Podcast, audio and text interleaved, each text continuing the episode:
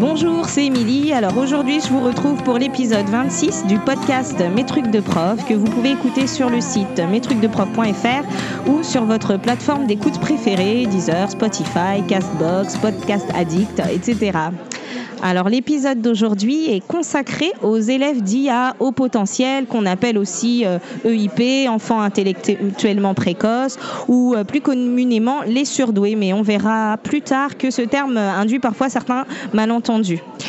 Donc c'est un thème qui m'est particulièrement cher et pour vous en parler aujourd'hui, je ne suis pas seule. J'ai le plaisir de partager la parole avec Cécile Viennot, qui est psychologue clinicienne à Paris et experte en psychopédagogie, spécialiste de la question de la précocité. Bonjour Cécile. Bonjour Émilie.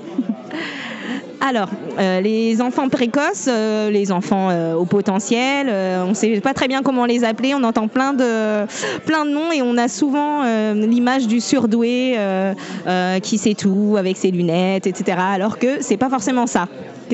C'est souvent pas ça, en fait. même nous, en fait, en psychologie, on ne sait pas trop comment les appeler. Euh, c'est peut-être au potentiel qui est retenu euh, en ce moment.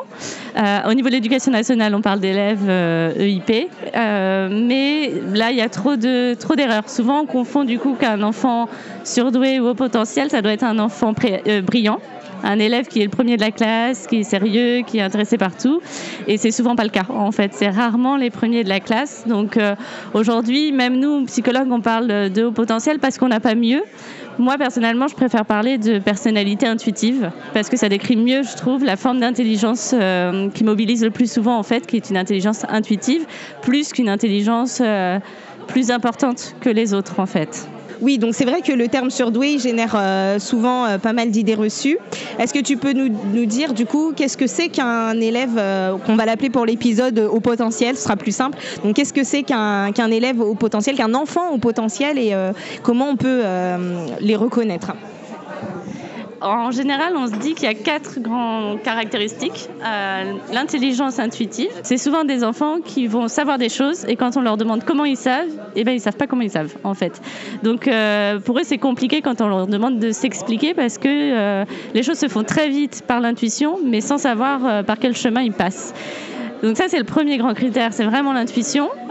Ensuite, c'est l'hypersensibilité, c'est-à-dire qu'ils sont sensibles, mais quand même largement un cran au-dessus des autres ils sont hyper empathiques, ils sont vraiment très très attentifs à ce que ressentent les autres, ils sont vraiment capables d'avoir une finesse pour détecter ce qui se passe euh, euh, sur les personnes qui sont en face, sur la maîtresse, sur les copains. Euh, sans savoir quoi faire de toutes ces informations. Et le quatrième domaine, c'est l'hypersensorialité. En fait, on a souvent au moins un des sens qui est particulièrement développé. Donc euh, peut-être que le plus fréquent, c'est le sens de l'observation. C'est des enfants qui savent très bien photographier très très vite des choses. Et comme ils ont une bonne mémoire, ils vont s'en souvenir même des années après. Euh, ils seront capables de vous dire ce qui a changé dans votre classe. Euh, ou alors c'est l'audition, le deuxième souvent qui est le plus investi.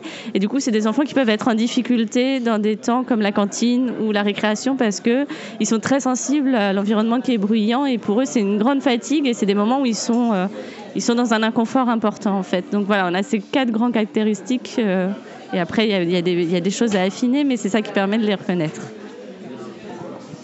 Donc c'est vrai que statistiquement, on a euh, en général un à deux élèves euh, par classe qui qu'on pourrait qualifier d'élèves de, au, potentiel, mais ils ne sont pas forcément tous détectés, on ne le sait pas forcément tous. Donc euh, là, tu viens de nous parler des caractéristiques et c'est bien de savoir quand on sait que l'élève que l'élève est un élève au potentiel, mais qu'est-ce qui pourrait nous aiguiller à savoir, à reconnaître un élève qui serait éventuellement au potentiel en l'observant et euh, dans la classe Quels sont les, indices à, prendre en compte? Euh, alors déjà, c'est des enfants qui vont vite, de manière générale. C'est des enfants qui vont toujours vous questionner sur pourquoi on fait les choses. Donc, ils ont besoin de comprendre avant de faire. Euh, ils vont pas appliquer une consigne juste parce que c'est une consigne donnée par l'enseignant. C'est des enfants qui s'ennuient très vite, donc euh, ça va se traduire soit par ceux qui vont partir euh, dans leur rêverie et c'est des enfants assez lunaires, soit c'est des enfants qui vont être très bavards euh, parce qu'ils vont s'occuper, ou soit ils sont plutôt repliés dans leur coin, mais on, observe que c'est des, des, comportements qui sont quand même très fréquents sur une journée parce qu'ils s'ennuient très très régulièrement. C'est des enfants qui vont pas au bout de ce qu'on leur demande. Euh, c'est sûrement parce que c'est répétitif. Et en fait, ce qu'on propose à l'école, c'est de la répétition parce que l'apprentissage passe par la répétition. Mais du coup, eux, ça n'a pas de sens. Donc, euh, c'est des enfants qu'on peut observer en CP qui vont vous dire, euh, bah moi, la ligne de E, j'ai écrit de E. La maîtresse, ça lui suffit à comprendre que faire mes E et je vais pas aller au bout de la ligne parce que ça sert à rien que j'en fasse 10 en fait. Et, du coup, on les voit souvent pas achever leur travail, mais pas parce que euh, ils vont pas au bout des choses, mais parce que pour eux, ils estiment qu'ils ont, ils ont rempli leur tâche en fait. Donc ça, c'est quand même des signes, euh, voilà, qu'on peut repérer euh, en classe. Oui, ça me fait penser à ce que je te racontais en préparant l'épisode. Euh, mon élève qui n'a pas envie d'écrire la date tous les jours parce qu'il voit pas à quoi ça sert. Il y a la date écrite la veille. Il n'y a pas besoin d'écrire la date le lendemain. On sait quel jour on est. Hum, alors, une fois qu'on a des doutes sur, un élève, parce qu'on a remarqué tout ce dont tu viens nous parler, euh, vers quoi on les aiguille et euh, comment on diagnostique du coup les élèves euh, au potentiel? Alors l'outil qu'on a aujourd'hui, c'est le bilan de test de QI, qui c'est le WISC 5 qu'on utilise aujourd'hui. Maintenant, il y a plusieurs bémols à ce bilan-là. Déjà, on peut rarement le faire passer avant 6 ans, parce que c'est des tests qui sont quand même longs euh, et, du coup, ça peut biaiser un peu les résultats juste par l'âge de l'enfant qui ne va pas rester concentré. Après, euh, le principe du WISC, c'est que ça n'a pas du tout été fait pour euh, évaluer des enfants précoces. Ça existe depuis très très très longtemps. Et c'était fait pour diagnostiquer euh, les enfants euh, plutôt idiots, en fait, euh, à la base. Et on parlait d'arriérés. Et pour le, le, terme, c'était ça. On l'a pensé pour détecter les enfants qui étaient arriérés dans la population. Donc on n'était pas du tout sur l'idée d'aller voir ceux qui fonctionnaient le mieux. Et en fait, pour aller vers ce genre de diagnostic, ce qu'on a fait, c'est qu'on a augmenté les tâches répétitives. C'est-à-dire que ce qu'on faisait faire une ou deux fois au 19e siècle, eh ben, on augmente la tâche pour faire faire 12 fois pour voir celui qui va aller le plus loin. Et ça nous permet du coup de penser qu'on détecte ceux qui sont les plus brillants. Euh, sauf que, comme j'ai dit juste avant, ils n'aiment pas la répétition. Donc, euh, c'est à double tranchant parce qu'il y a des enfants précoces qui vont avoir des résultats parfois euh, assez alarmants à un whisk, juste parce que c'est répétitif et qu'en fait, ils ne vont pas s'investir dans le bilan parce que ça les ennuie. donc, parfois, on est un peu gêné par, les résultats du bilan parce que ça ne suffit pas en fait à détecter. Du coup, ce que tu es en train de nous dire, c'est qu'en fait, même un enfant qui est testé, il peut y avoir un, faux positif et un faux négatif. On peut le faire tester l'enfant et qu'ensuite euh, on nous dise, ben non, euh, il n'est pas, euh, il pas précoce, il a eu tel tel résultat au QI, alors qu'en fait il l'est. Et finalement, d'autres enfants qui peuvent du coup avoir bien réussi parce qu'ils sont brillants, etc., mais qui n'ont pas forcément toutes les caractéristiques du haut potentiel. C'est ça. En fait, il euh, y en a qui vont pas s'investir par le problème de répétition. L'autre problème, c'est aussi que c'est des enfants qui s'investissent dans des tâches s'il y a un lien affectif fort avec l'adulte qui est en face. Donc, si le contact passe pas avec la psychologue qui fait passer le test, eh ben, c'est pareil, ils vont pas avoir envie de s'investir. Donc, on est obligé d'être attentif à tous ces éléments pour lire un résultat. Sauf que le problème du bilan, c'est qu'on a tendance à réduire au résultat de QI et à se dire, bah voilà, est-ce qu'on est au-dessus ou pas du, du chiffre euh, alors aujourd'hui c'est 130, même si c'est en questionnement. Et voilà, et c'est ça qui va définir. Alors qu'en fait, il y a effectivement des enfants qui peuvent être brillants, qui sont challengés aussi euh, par, le dispositif, qui ont envie de bien faire, mais qui vont pas nous, nous, permettre de suffire à dire qu'ils sont précoces, parce que le bilan de QI, de toute façon, suffit pas. En fait, aujourd'hui, ce qui n'existe pas, c'est un bilan de personnalité euh, qui permettrait d'aller voir l'hypersensorialité, l'hypersensibilité et, tout le reste du tableau clinique. On l'a pas. Donc c'est un premier outil, mais euh, il suffit pas poser un diagnostic.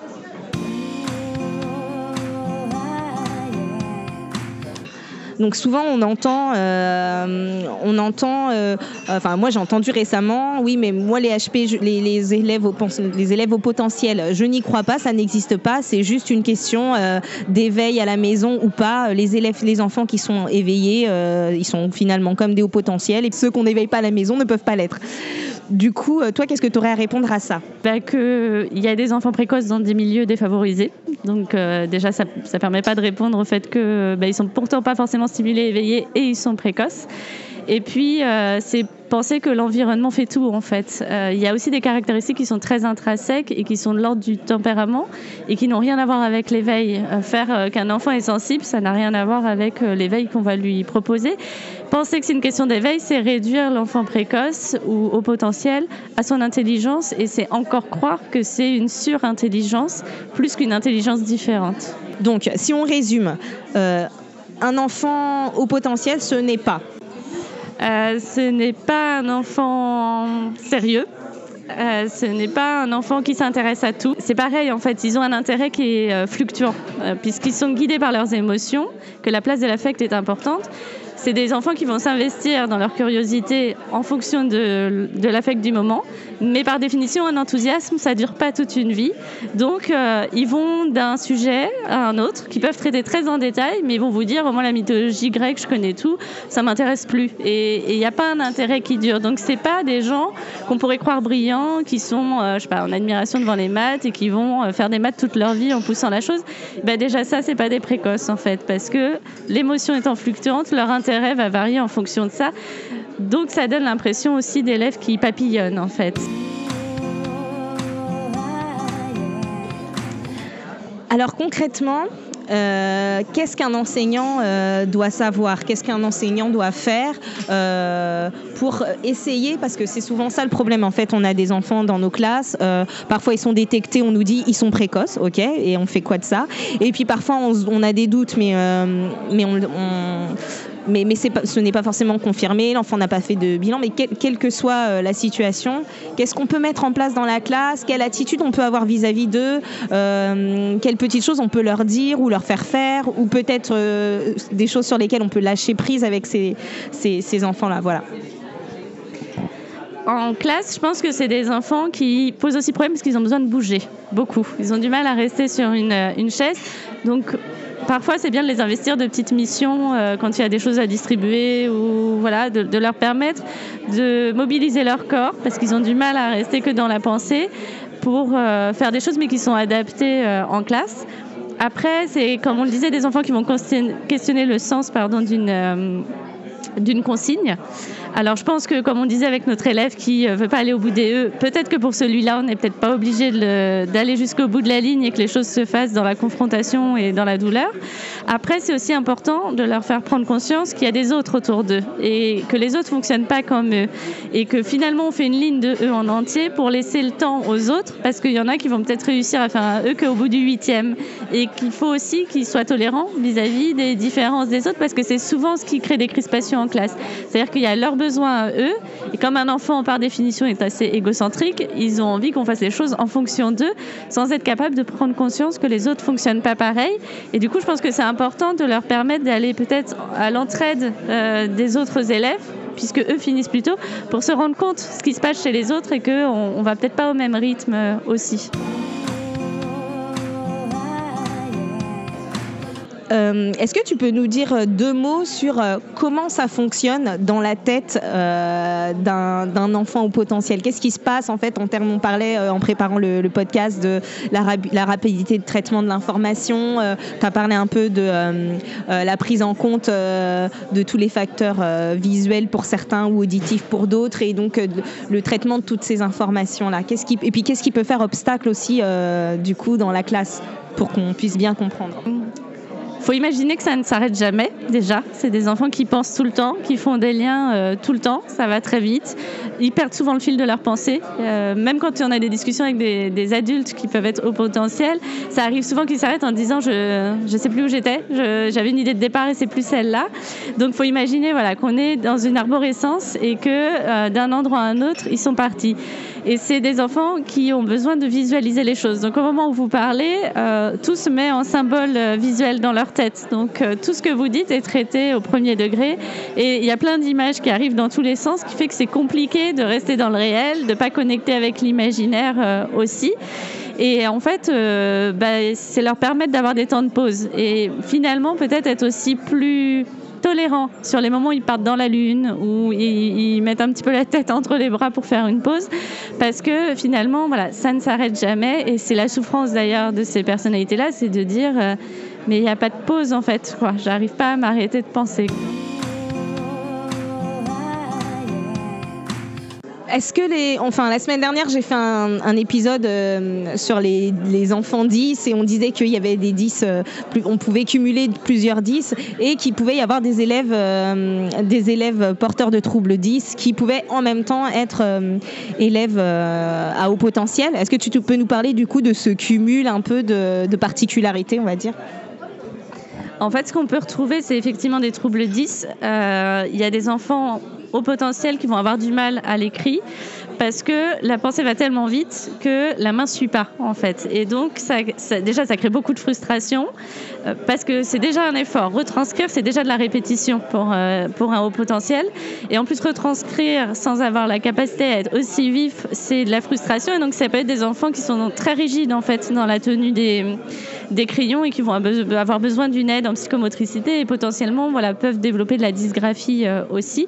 Mais c'est souvent cet écart de décalage entre ce que je peux penser, cette vitesse de traitement et la vitesse d'exécution en fait qui qui répond pas du tout euh, à ça. Et on a aussi des enfants qui vont présenter euh, des troubles de l'attention avec ou sans hyperactivité parce que c'est aussi cette difficulté à canaliser cette attention comme ça va vite et dans tous les sens, eh ben, je peux avoir du mal à organiser ma pensée, à planifier les choses, euh, du coup à mémoriser aussi parce que euh, je suis un peu trop dispersée.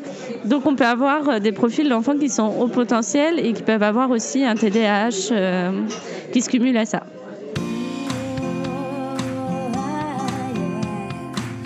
Donc si on récapitule, en fait, les enfants au potentiel, on va pas forcément les repérer par rapport à leur euh, brillante réussite. Euh, ils sont souvent euh, plutôt en difficulté parce que justement ça tourne très vite dans leur tête, ils, pensent sans arrêt, ils ont peut-être du mal à se fixer, c'est peut-être des enfants rêveurs du coup, ou bien tu disais des enfants qui, questionnent beaucoup, qui ont du mal à expliquer ce qu'ils ont fait, qui peuvent avoir donc plusieurs idées en même temps et donc perdre le fil de ce qu'ils disent ou de ce qu'ils pensent ou perdre le fil de ce que la maîtresse est en train de dire. Du coup, on peut avoir l'impression euh, qu'ils n'écoutent pas et en fait, ils écoutaient, mais, mais ils sont partis dans autre chose. Une idée en a entraîné une autre.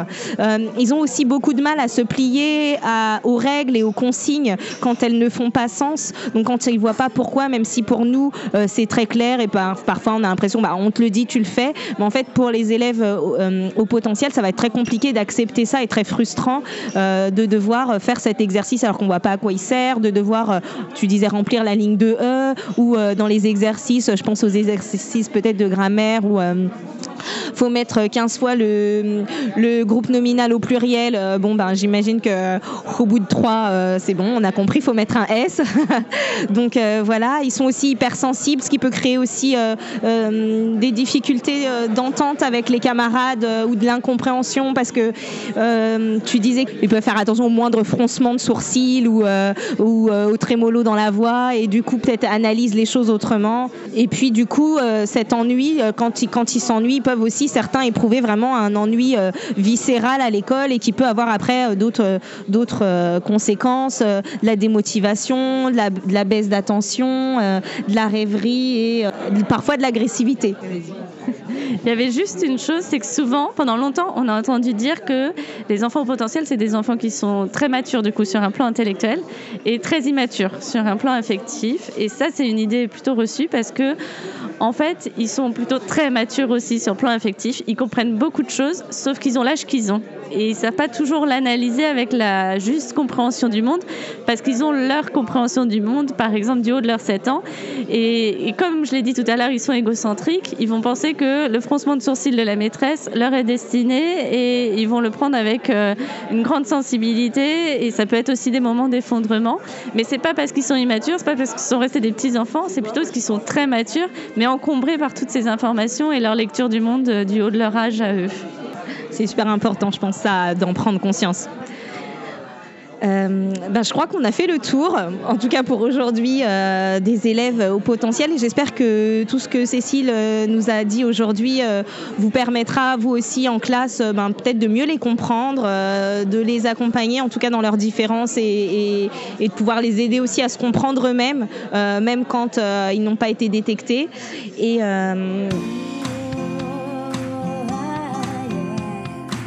Alors, si vous avez envie d'approfondir le sujet à partir de lecture, vous pouvez lire les ouvrages euh, de Béatrice Millet ou de Jeanne Siofachin. Donc, euh, Jeanne Siofachin qui a écrit L'enfant surdoué aux éditions Odile Jacob. Si vous vous intéressez aussi à l'adulte surdoué, euh, vous pouvez lire Trop intelligent pour être heureux, l'adulte surdoué de Jeanne Siofachin. Euh, j'ai aussi lu euh, pour préparer cet épisode et le précédent L'enfant atypique d'Alexandra Reynaud aux éditions Erol, qui est aussi la personne qui a écrit Les Tribulations d'un petit zèbre, qui existe sous forme de livre et aussi sous forme de, sous forme de blog, qui est un blog très riche. Vous pourrez aussi bientôt trouver en librairie le livre J'aide mon enfant différent à s'épanouir, hyperactif, au potentiel 10, syndrome d'Asperger, etc. de Marina Fayolalou. Vous pouvez aussi retrouver euh, tous les articles qu'écrit Cécile Viennot sur son site euh, et la suivre sur sa page euh, Facebook. Euh, voilà, Merci Cécile d'avoir accepté euh, de nous informer euh, si précisément sur les élèves au potentiel. Euh, je suis ravie d'avoir fait cet épisode avec toi. Merci aussi de m'avoir donné la possibilité d'échanger dessus. Et je vous dis à bientôt pour un prochain épisode. N'hésitez pas à le partager si vous l'appréciez. Et je vous dis à bientôt.